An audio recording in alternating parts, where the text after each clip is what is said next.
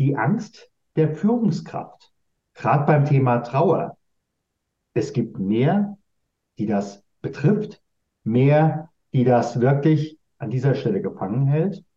Und darum geht es im heutigen Interview bei Das Schwere leicht gesagt.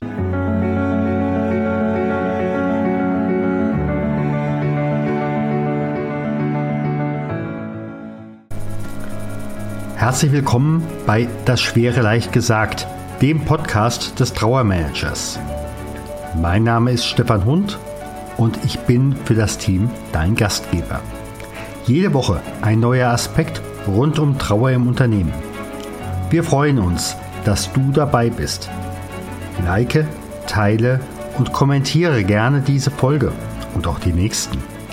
Deine Anregungen und Ideen erreichen uns immer über podcast.trauer-manager.de.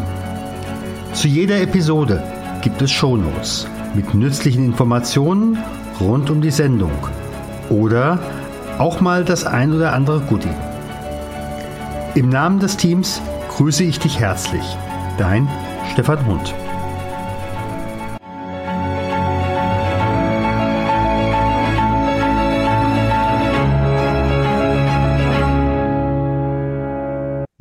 Und Hörer, wieder eine neue Folge von Das Schwere leicht gesagt. Und heute geht es um das Thema die Angst der Führungskraft, gerade im Blick auf das Thema Trauer. Und äh, ja, dazu habe ich mir einen wirklich profunden Gast eingeladen, nämlich den Klaus Offermann. Lieber Klaus, ganz herzlich willkommen. Lieber Stefan, vielen Dank für die Einladung. Kennengelernt haben wir uns über die Wirtschaftsunion und auch über das Thema Entscheidung. Wenn ich an das Thema Entscheidung denke und Angst, das sind ja zwei Welten, die passen nicht unbedingt zueinander, oder? Denkt man so schön. Aber weißt du, Stefan, hinter jeder Entscheidung steht erst einmal die Angst. Die Angst, ob die Entscheidung richtig ist, ob sie zum richtigen Zeitpunkt getroffen wird. Die Angst, durch eine fehlerhafte Entscheidung in den Versagensbereich zu kommen, damit ausgehend eventuell auch weniger geliebt zu werden. Also jede Entscheidung ist verbunden mit der Angst. Jede Entscheidung. Und wie kann ich dann mit der Angst umgehen? Aber ich glaube, da kommen wir ja heute dazu. Ja. Wird sicherlich ein zentraler Bestandteil unseres äh, heutigen Themenbereiches werden. Wenn ich mich mit Betroffenen unterhalte, aber auch mit Führungskräften, bekomme ich im Endeffekt die Rückmeldung, ich habe Angst, mich mit dem Thema auseinanderzusetzen. Mhm. Zum einen, es könnte mich ja selbst betreffen. Ja. Auch mit dem Gedanken, wenn ich über Trauer rede, dann könnte die Trauer mich selbst ergreifen, möglicherweise auch ein Trauerfall im eigenen Umfeld auf einmal kommen. Äh, solche ähm, fast schon magischen äh, Verständnisse sind gar nicht so selten. Mhm. Und äh, gleichzeitig aber auch, ich könnte ja was falsch machen. Was sind so deine Erfahrungen, jetzt einfach mal zum Einstieg zum Thema Angst und Trauer bei Führungskräften? Also im Grunde sprichst du da schon mit die wichtigsten Punkte an. Zunächst einmal reden wir über die Angst vor dem Kontrollverlust. Ich bin nicht mehr Herr oder Frau der Situation. Mhm. Die Situation überfordert mich. Ich weiß nicht, was ich tun. Ich weiß nicht, was ich sagen soll. Angst Nummer zwei, die Unsicherheit. Also Kontrollverlust an erster Stelle, die Unsicherheit, dann wiederum verbunden mit der Versagensangst, der Verlustangst, der Angst, das Falsche zu tun. Und dahinter wiederum steht die Angst am Ende vielleicht für mein Tun, für mein Werden, für mein Sein weniger akzeptiert, vielleicht sogar weniger geliebt zu werden. Also alles Gründe, die uns als Menschen erstmal davon abhalten, in den Dialog zu gehen, sich mit der Thematik zu beschäftigen, auch tiefergehend zu beschäftigen, sondern nach Möglichkeit so lange wie möglich dem Thema ausweichen oder es nicht an mich ranlassen. Was im Grunde, das wissen wir beide, natürlich der komplett falsche Weg ist. Ja, zumal in diesem Moment erzeuge ich ja auch Unsicherheit und Angst auf allen Seiten. Ähm, ich bin ja im Endeffekt auch deshalb Führungskraft, mhm. möglicherweise, um wirklich auch in Führung zu gehen. Aber in dem Moment sieht mich ja der Betroffene gar nicht mehr in Führung. Und die Frage ist ja auch, werde ich nachher noch als Führungskraft überhaupt akzeptiert? Und zwar nicht nur von den Betroffenen, sondern müssen wir ja auch daran denken, es gibt ja auch ein Umfeld. Äh, die Kollegen beobachten jetzt sehr genau, was passiert in diesem Moment. Und wenn natürlich die Führungskraft da nicht in Führung geht, dann haben wir ein Problem. Also ein wichtiger Punkt auch eben ist das unterschiedliche Rollenverhalten.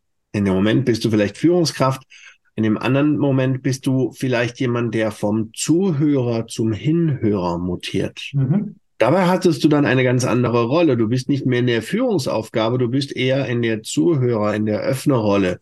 Vielleicht mhm. sitzt dir jemand gegenüber, der den Moment einfach braucht, um sich was von der Seele zu reden um einfach mal aus sich rauszukommen, um das Gefühl, das die Person in sich trägt, auch mal nach außen bringen zu dürfen. Und da wiederum hast du dann als Führungskraft eine komplett andere Rolle. Und der darfst du dich annehmen, der darfst du dich auseinandersetzen, da darfst du klar sein, dass das kurz oder lang auf dich zukommen wird. Und wichtig ist es, sich in einem Umfeld Gedanken zu machen, wo die Situation noch nicht eingetreten ist. Denn wir wissen, Eiche, das ist eine Frage, bereite ich mich auf einen Unfall vor oder tue ich das erst, wenn der Unfall da ist?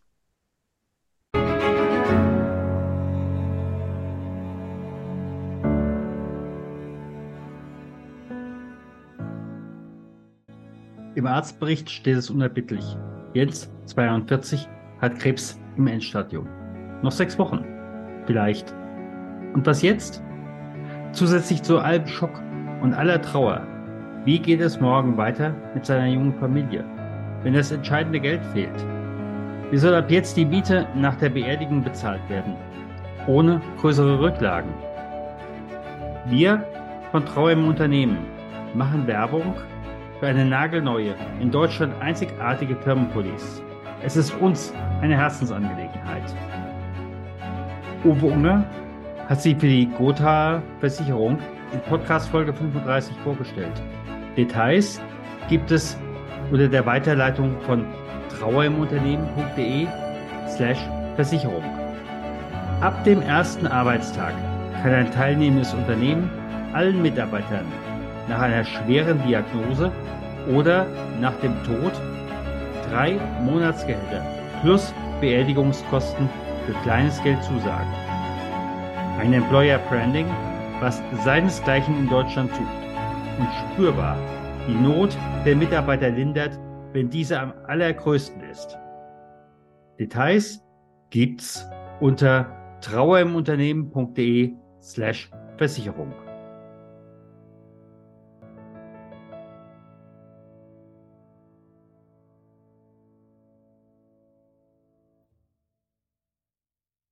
Zumal in diesem Moment äh, hast du ja maximal, wie man es in der ähm, Beratung so schön sagt, hast du nur noch die Bordmittel, das, was du an dir hast.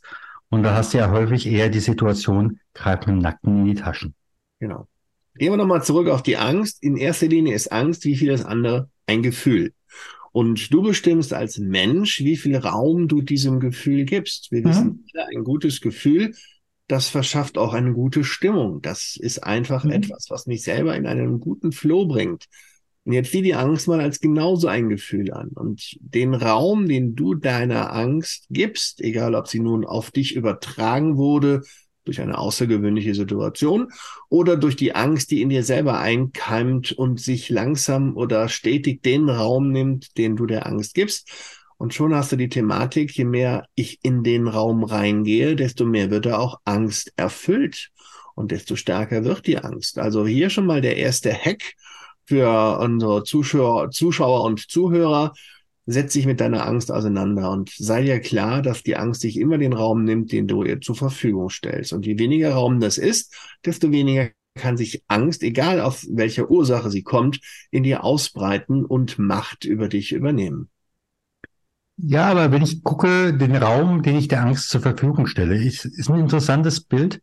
Wenn ich auf der anderen Seite gucke, äh, schnelles Denken, langsames Denken, äh, da, äh, Daniel äh, Kahnemann. Mhm. Und ähm, da habe ich für mich so mitgenommen, dieses schnelle Gedenken, dieses schnelle Denken ist ja im Endeffekt auch die Emotion, sprich die Angst, die dann möglicherweise auf mich überschwappt. Mhm. Wie kann ich an dieser Stelle damit umgehen? Ich kann ja nicht vorher Angst äh, vermeiden oder äh, angstvoll rumlaufen, damit ich in diesem Moment gewappnet bin. Also auch hier gehe ich gerne einen Schritt zurück und mhm. wir überlegen mal, woher die Evolution eigentlich die Angst uns ins Leben gedrückt hat. Ähm, dafür müssen wir tatsächlich ein bisschen weiter zurückgehen und da dürfen wir an der Stelle auch den berühmten Säbelzahntiger äh, ins Rennen führen. Ich musste früher immer gucken, was um mich herum geschieht. Ich hatte also eine erhöhte Aufmerksamkeitsquelle und auch Schwelle.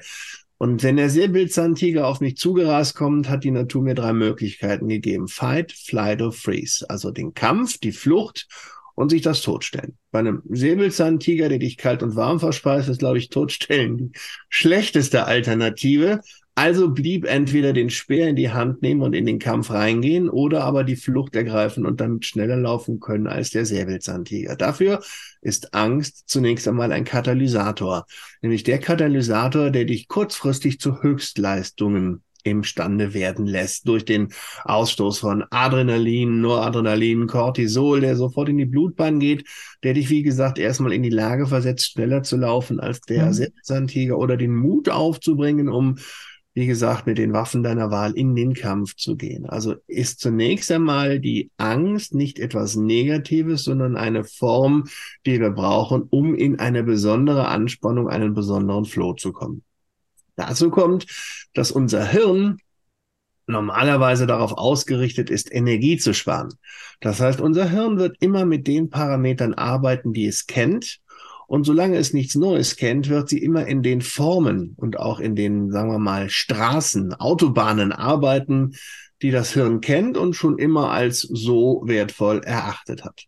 Also hier dürfen wir über eine neue Form des Denkens, über eine neue Form der Herangehensweise uns damit auseinandersetzen, was kann ich denn tun? Wie kann ich denn anders mit der Situation umgehen? Welche Möglichkeiten habe ich denn, mhm. Die ich noch gar nicht gedacht habe? Also auch das schreibt er ja in seinem Buch äh, mit dem Denken, dass sich schnelles Denken meistens dazu verleitet, auch eine schnelle Lösung zu finden, während das drüber nachdenken mir die Lage bringt, einfach andere Lösungen, andere Vorgehensweisen und vielleicht sogar auch damit ganz, ganz neue Möglichkeiten zu finden.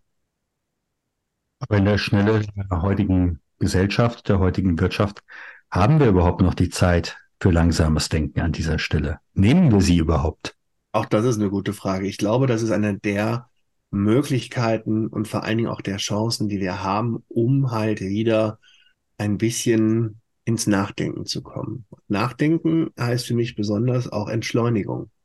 Und Entschleunigung ist das eben nicht mit dem Strom zu schwimmen und schnellstmöglichen Entscheidungen auf der Hüfte zu schießen, sondern ganz oft auch mal tief durchzuatmen. Mhm. Mich für den Moment aus dem Geschehen rauszunehmen, mich zu reflektieren, mich zu fragen, okay, muss ich das jetzt machen oder kann ich das machen? Soll ich das jetzt machen oder wer verlangt das eigentlich von mir? Und die letzte Entscheidung, was du tust und eben auch was du nicht tust, die liegt bei dir. Und ich finde, gerade in der heutigen Zeit dürfen wir uns wieder auf eine Art und Weise entschleunigen und auf eine Art und Weise wieder auch ein bisschen in die Ruhe kommen. Und diese Ruhe dürfen wir für uns und damit auch auf andere ausstrahlen und gegebenenfalls sogar übertragen.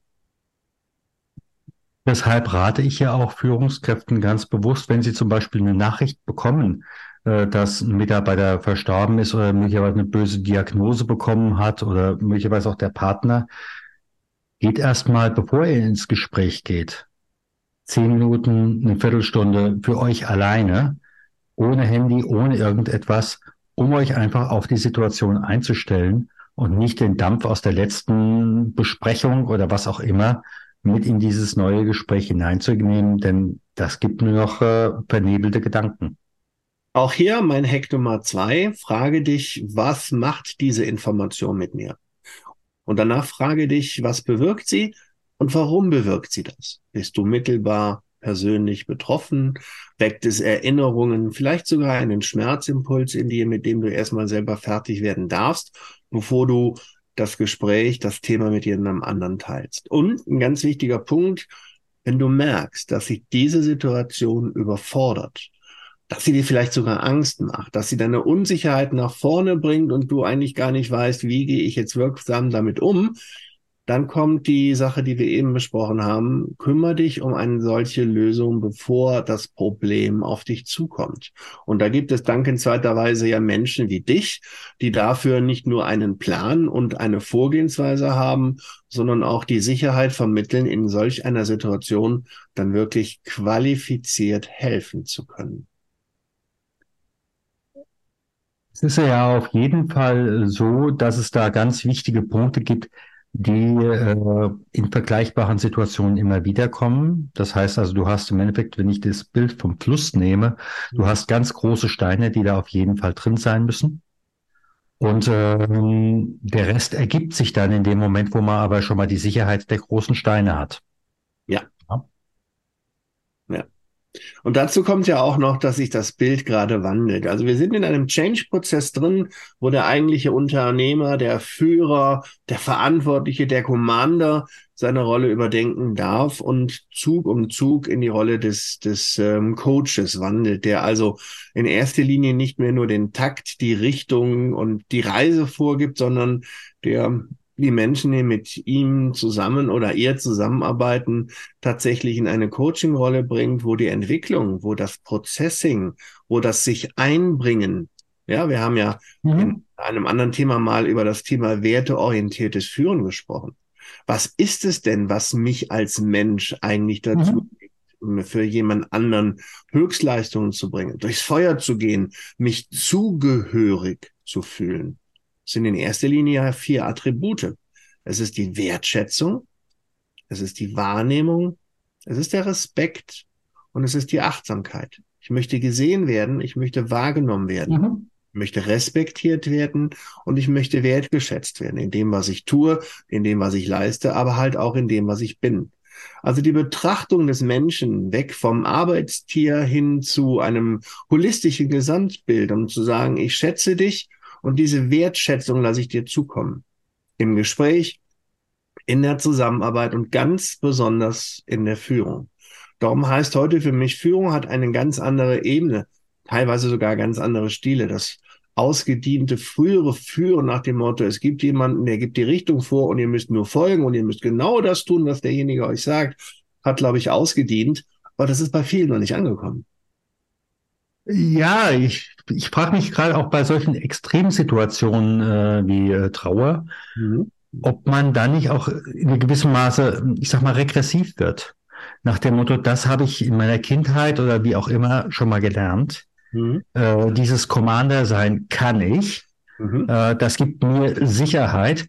Und jetzt, äh, jetzt auf einmal da zum, zum, zum Coach zu werden? Da ist ein Prozess, der ist natürlich nicht von heute auf morgen stemmbar.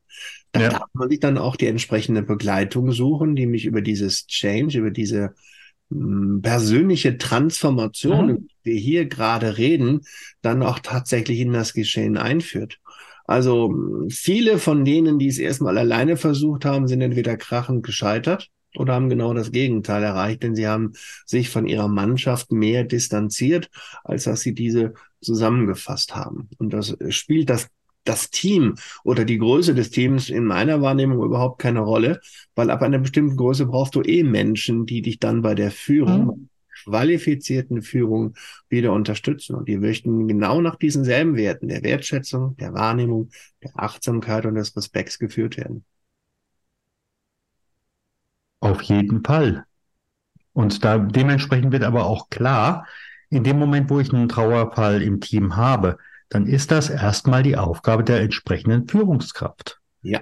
Also ich habe, äh, war jetzt bei verschiedenen Veranstaltungen anderer Anbieter, mhm. die haben jeweils gesagt, wir bilden Trauerbegleiter für diese Situation aus mhm. und die übernehmen nachher auch den Prozess und die Verantwortung.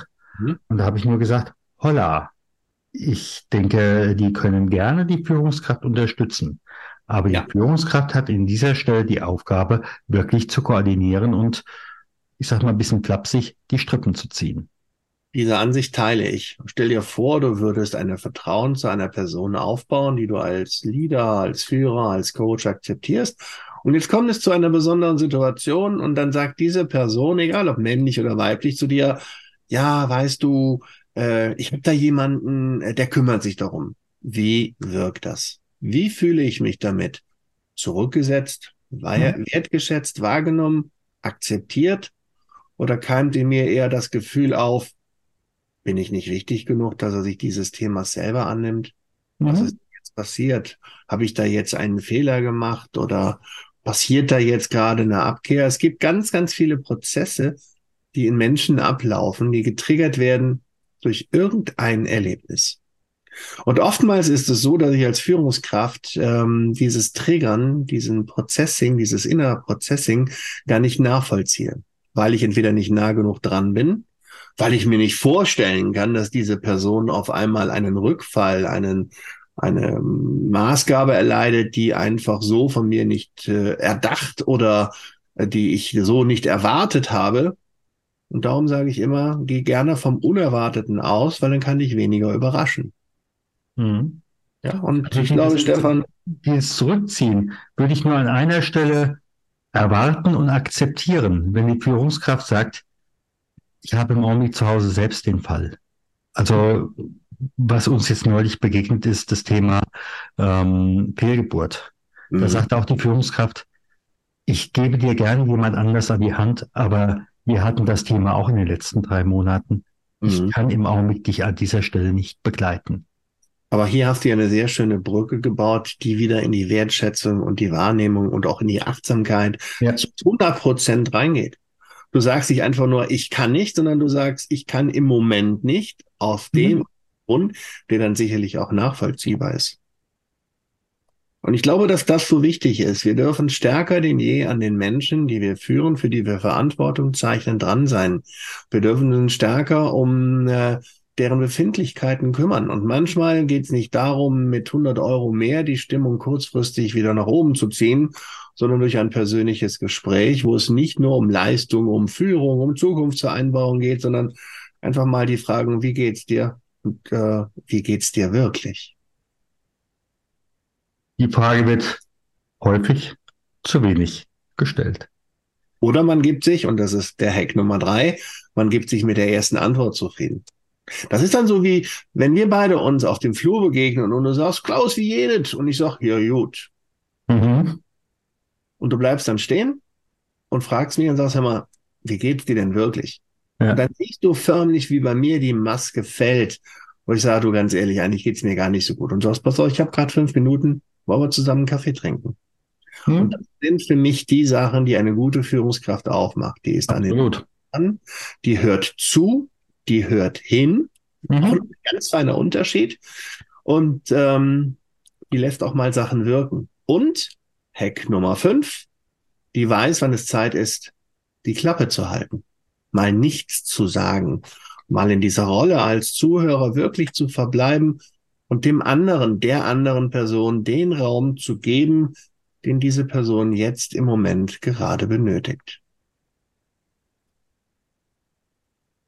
Ganz, ganz wichtig, was viele übersehen. Es geht nicht nur darum, die ganze Zeit Sender zu sein, sondern wirklich auch mal, ja, Führung wirken zu lassen, ja. Hörer zu sein.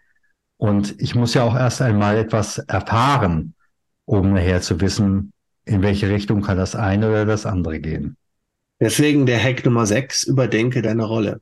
Welche Rolle hast du im Moment? Bist du Zuhörer und Hinhörer oder bist du wieder in deiner Kommandorolle, die sagt, ja, ja, ist alles nicht so schlimm, da mussten wir alle durch, morgen geht die Sonne auf, das kriegen sie schon wieder hin, lassen sie sich mal nicht so hängen, ich verstehe das, nein, ich verstehe nichts. Und genau diese Sätze sind das, die dieses Unverständnis für den Menschen, für die Situation, für das Gefühl und für die Seele zum Ausdruck bringen. Und genau das sind die Sätze, die mich von meiner Führungskraft trennt, und sogar auf eine ganz massive Art trennt.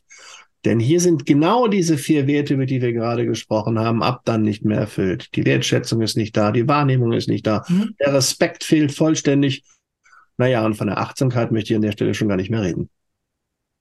Und das hat Konsequenzen. Es gibt eine französische Studie aus dem Jahr 21, also ist gerade mal zwei Jahre alt, dass jede neunte Fachkraft, die erlebt, dass ihre Führungskraft oder ihr Unternehmen sich an dieser Stelle verhalten, äh, verhalten hat wie Originalübersetzung eine Bastelbude, kündigt. binnen zwölf Monaten. Und das bei Fachkräftemangel, das muss man wollen. Und dazu kommt natürlich auch, und das wissen wir beide ja aus den zahlreichen Studien, dass Menschen eben nicht das Unternehmen verlassen, sondern den jeweilige Führungskraft. Und wenn diese Führungskraft einen guten Job macht, wenn sie also ihre Rolle überdenkt, wenn sie ganz, ganz viele von den Hacks, die wir heute schon ähm, aufgezeichnet haben, in sich fühlt. Und hier kommt ein ganz wichtiger, und das ist sozusagen mein Hack Nummer sieben. Es gibt einen Unterschied zwischen der Haltung, also zu dem, was ich wirklich 24-7 lebe, und einem adaptierten Verhalten, also einem Verhalten, was man von mir erwartet oder was ich an mich setze, weil ich glaube, dass das jetzt im Moment das ist, was eine Führungskraft leisten darf. Sorry, das ist für mich Bullshit und da habe ich auch kein besseres Wort für. Hm? Haltung darf das sein, was du nach außen strahlst, weil du es intrinsisch spürst und dadurch bist du authentisch. Dadurch merken die Menschen, ob das, was du sagst, wirklich aus dem Herzen kommt oder einer Werbebotschaft entspricht oder einem Coaching, auf dem du letzte Woche warst, wo man dir eingetrichtert hat, welche Sätze Menschen öffnen. Glaube mir, Stefan, und du weißt es ganz besonders. Menschen spüren, ob du ehrlich unterwegs bist, ob du authentisch das sagst, was du auch meinst, oder ob du tatsächlich im Moment eine Rolle spielst. Und wie gesagt, auch eine Rolle kann entfremden. Du hast ja eben nochmal gesagt, das, was überall zu lesen ist, äh, Mitarbeiter verlassen ihre Führungskräfte. Ich habe mal in einem Podcast äh, ganz anders getitelt mhm. frage ich natürlich, ob das nicht möglicherweise vorne rankommt. Führungskräfte verlassen ihre Mitarbeiter. In dem Moment, wo sie ihnen das nicht geben, ähm, sagen natürlich die äh, sagen natürlich die Mitarbeiter, jetzt fühle ich mich verlassen. Jetzt kann er da vorne sich abzappeln, wie er will.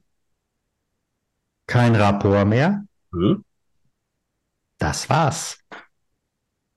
Ich glaube, es ist so eine, es ist so eine zweiseitige Autobahn. Auf der einen Seite schlagen dir Werte entgegen und auf der anderen Seite bist du bereit, diese Werte zu beantworten und zu leben. Und dabei spielt es am Ende vielleicht keine Rolle mehr, wer da aus der Rolle fällt. Sobald ein Misstrauen, ein Missfallen da ist, es nagt an dir. Im ersten Schritt wirst du deine Arbeitsleistung verändern. Im Regelfall wirst du sie runterfahren. Im zweiten Fall wird vielleicht die Krankheitsquote steigen, weil du dich fragst, wofür soll ich mich denn eigentlich da noch abschuften? Und im dritten Schritt kommt dann die innere Kündigung, die nur noch nicht nach außen vollzogen wurde. Beides ist für ein Unternehmen mit erheblichen Kosten verbunden, siehe die Harvard-Studie. Und beides sind genau die Wege, die die Produktivität des Gesamtbetriebes, manchmal sogar die Qualität und den Teamgeist, den Spirit einer ganzen Gruppe nach unten zieht. Sag mal so, du kennst, kennst es genauso wie ich. Du kommst zu einem neuen Kunden und du gehst im Endeffekt durch die erste Tür, durch die zweite Tür. Mhm. Du weißt ganz genau, welches Spiel hier gespielt wird. Mhm. Oder du hast zumindest eine Ahnung, was das eigentliche Thema in diesem Unternehmen ist. Das kann mhm. was Positives sein, das kann auch etwas, ich sag mal, Belastendes sein. Aber mhm im Endeffekt geht man doch auch als, gerade als Außenstehender, ziemlich mhm. schnell in diese Resonanz rein. Ja, und dann sagt man eben halt, mit dir möchte ich spielen und mit dir möchte ich nicht spielen. Bestes Beispiel, lieber Stefan, Unternehmensleitbilder. Ich komme in so viele Und das erste, was ich mir gerne anschaue, ist das Unternehmensleitbild. Und dann stelle ich natürlich bei verschiedenen Personen und nicht nur bei den Führungskräften die Frage, wird dieses Leitbild gelebt? Wer hat's entworfen? Ist das mit euch zusammen entwickelt worden? Wurde es von oben diktiert? Wurde es durch einen externen Dritten quasi beschlossen? Und wann ist das Ding das letzte Mal angepasst worden? Mhm. Überhaupt schon mal angepasst worden? Und bei diesem Spruch, den ich ganz, ganz oft lese, bei uns steht der Kunde im Mittelpunkt. Auf Deutsch gesagt im Weg. Ja. Und was ist mit dem Mitarbeiter, der Mitarbeiterin? Was ist mit denen, die den Kunden betreuen? Dürfen die auch im Mittelpunkt stehen oder ist es nur der Kunde? Ja, zumal ähm, das haben wir ja auch äh, bei einer gemeinsamen Veranstaltung äh, mit äh, Frau Dr. von Kretschmann. Äh, sie sagt ja ganz klar, bei mir steht der Mitarbeiter, äh, der, wir, der wiederum für den Kunden da ist, im Mittelpunkt. Und danach richte ich alles aus. Und ähm, der Kunde ja, er ist wichtig, gar keine Frage, aber er ist wechselhafter als der Mitarbeiter, der jeden Tag da ist. Absolut. Und ich finde auch, dass diese Frau mit ihrer Haltung, und da rede ich, das ist für mich ein perfektes Beispiel für eine gelebte Haltung und eben kein adaptiertes Verhalten, mhm. genau das Richtige macht, indem sie ihre Mitarbeiter nach vorne bringt und sie sich auch dahinter erstmal ganz bewusst einordnet.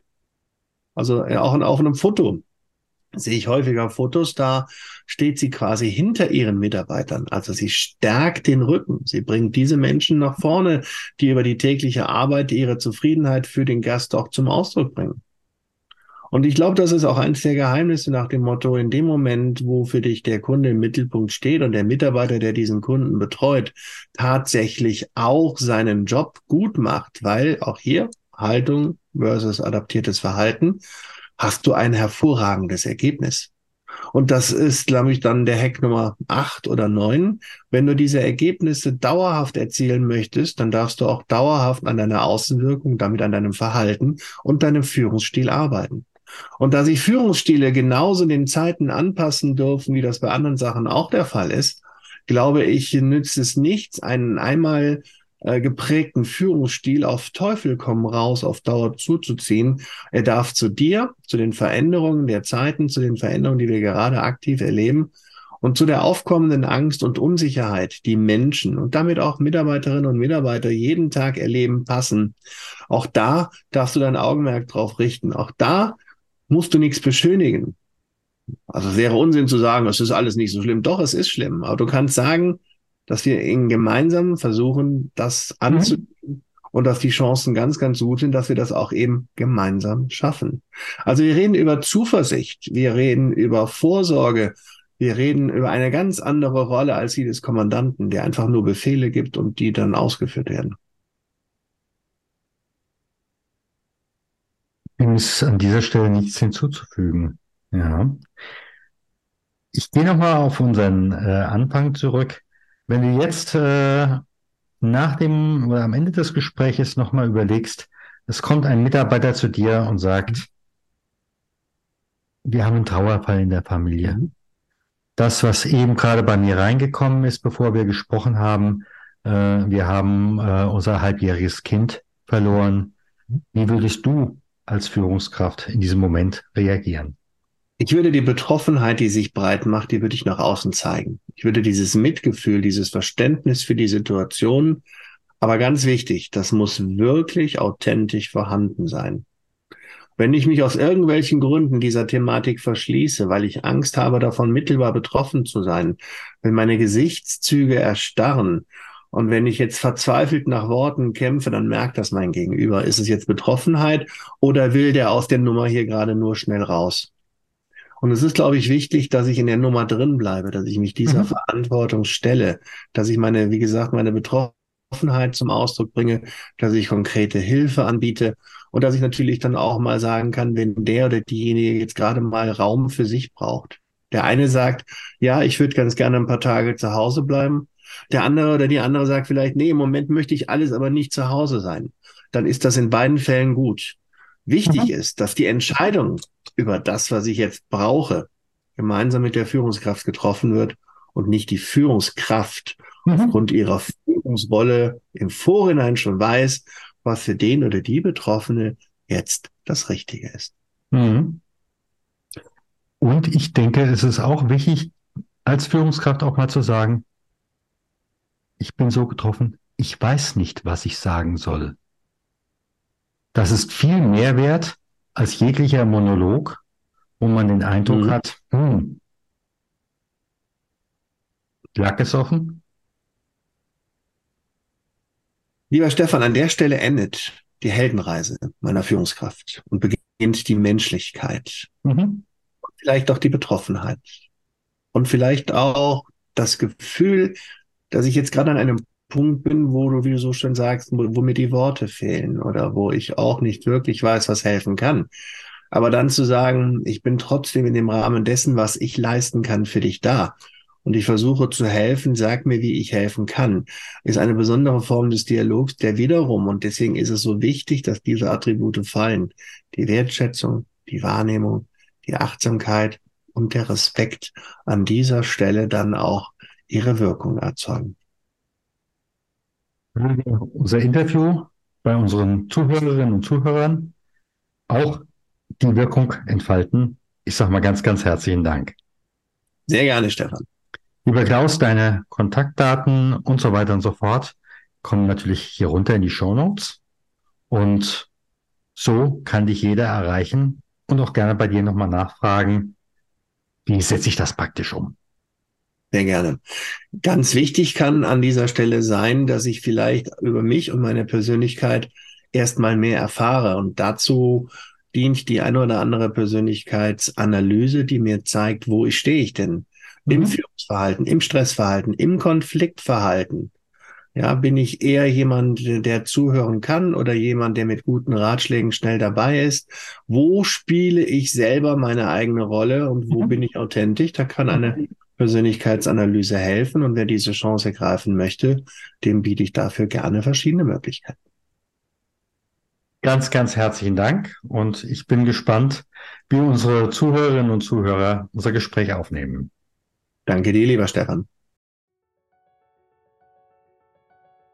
Vielen Dank, dass du auch heute wieder dabei warst bei Das Schwere leicht gesagt. Abonniere und teile gerne diese Podcast-Episode. Abonniere auch gerne unseren Know-how-Transfer, damit du und dein Unternehmen wissen, was sie bei Trauer eines Kollegen tun können. Alle Links findest du in den Show Notes. Wir freuen uns, wenn du in der nächsten Folge wieder dabei bist. Herzliche Grüße, dein Stefan von trauermanager.de